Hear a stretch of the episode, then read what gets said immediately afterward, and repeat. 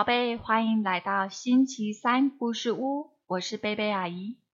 宝贝，上个星期我们听了伊丽莎伯还有撒加利亚的故事，知道伊丽莎伯将要生一个孩子。天使说这个孩子要叫做约翰。究竟圣经里的约翰是一个什么样子的角色呢？让我们一起来听听看吧。一样的故事的开始前。我们要先为今天所拥有的献上感谢。阿姨要感谢我家的纱窗可以把蚊子通通挡在门外，也要感谢三明书局股份有限公司，还有作者王明星叔叔同意阿姨在网络上念读这一本好书。那么接下来我们准备进入故事喽。耶稣虽然早就明白自己的身份和重任。但他谦卑的等候神的指示，在神还没有呼召他之前，顺服的在拿撒勒做木匠的工作。日子一天一天过去，在耶稣将近三十岁时，一个消息传到了拿撒勒。那位人称先知的约翰，在犹太的旷野传道。现在正在约旦河为人施洗。这位先知约翰不是别人，正是以利沙伯和撒加利亚的儿子。还记得玛利亚怀孕时去找她的表姐以利沙伯，那时表姐夫撒加利亚因为不相信天使说妻子会怀孕的话，而变成哑巴吗？约翰就是他们的儿子，邻里亲族都以以利沙伯和撒加利亚原本久婚不孕，现在喜获麟儿而为他们感到高兴，纷纷的前来送礼祝贺。孩子出生后的第八天，亲族按照犹太人的习俗，给新生儿行割礼，并给孩子命名。犹太人的习惯是。从亲族的名字中选一个来为孩子命名，所以常有一个家族中有好几个同名的人。大家觉得撒加利亚老来得子，一定会很疼爱这个孩子，就让他和他的爸爸同名，叫他撒加利亚吧。伊丽莎伯急忙的表示：“不可以，他他不能叫撒加利亚。”他要叫约翰啊！亲族中一位长辈马上反对：“什么约翰？我们家族根本就没有人叫约翰。”这时，撒加利亚刚好走进来，大家七嘴八舌，想知道这位新科老爸对孩子的命名有什么意见呢？撒加利亚拿来一块写字的板子。在上面清清楚楚的写着，他的名字是约翰。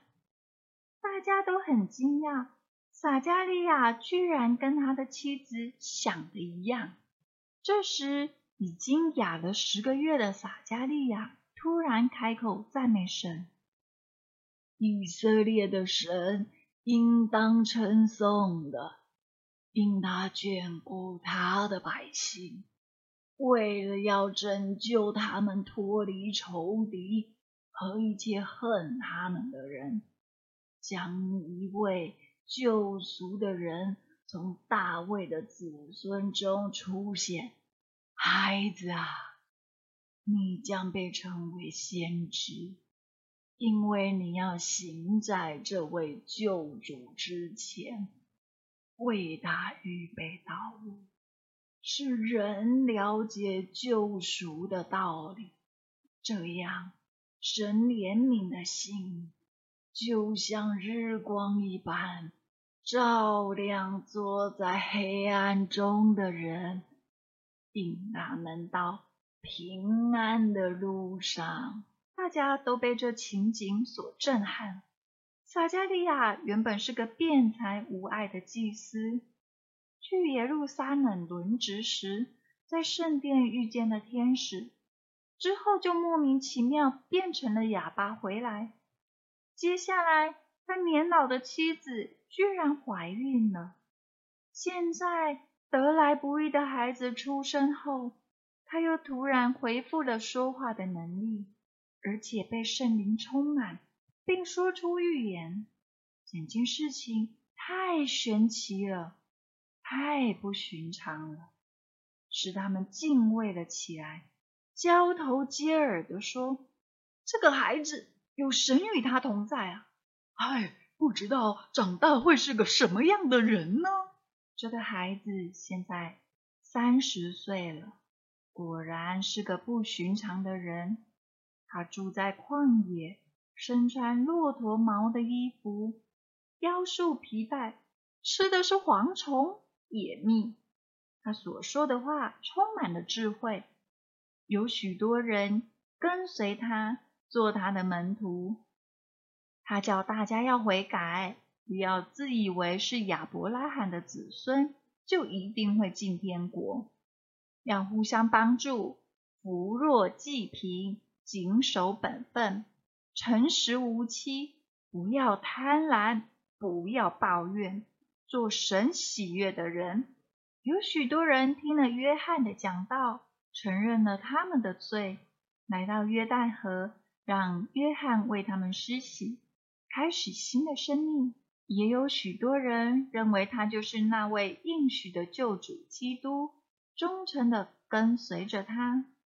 约翰不但不因别人对他的尊崇而自高自大。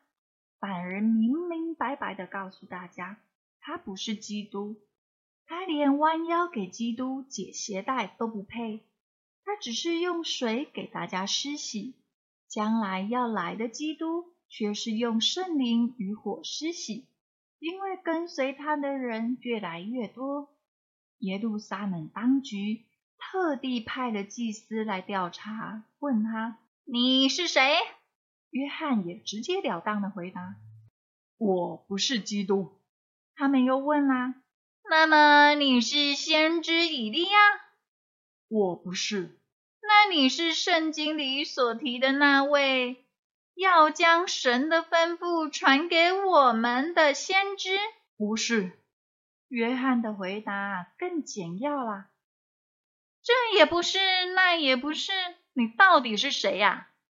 祭司已经完全失去耐心，你总要给我们一个答案，好让我们回去交差吧。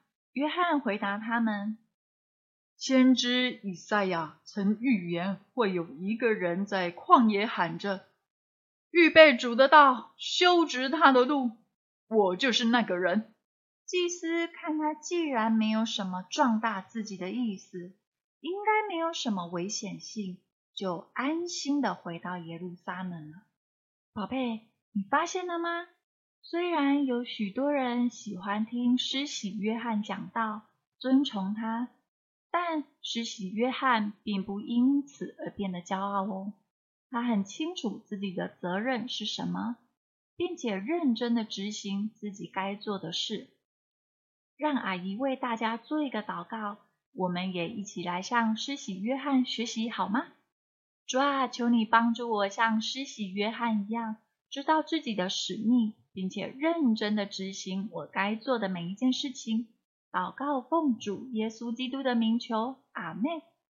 好喽，那么我们今天的故事就到这里，我们下个星期三再见。耶稣爱你，我也爱你，拜拜。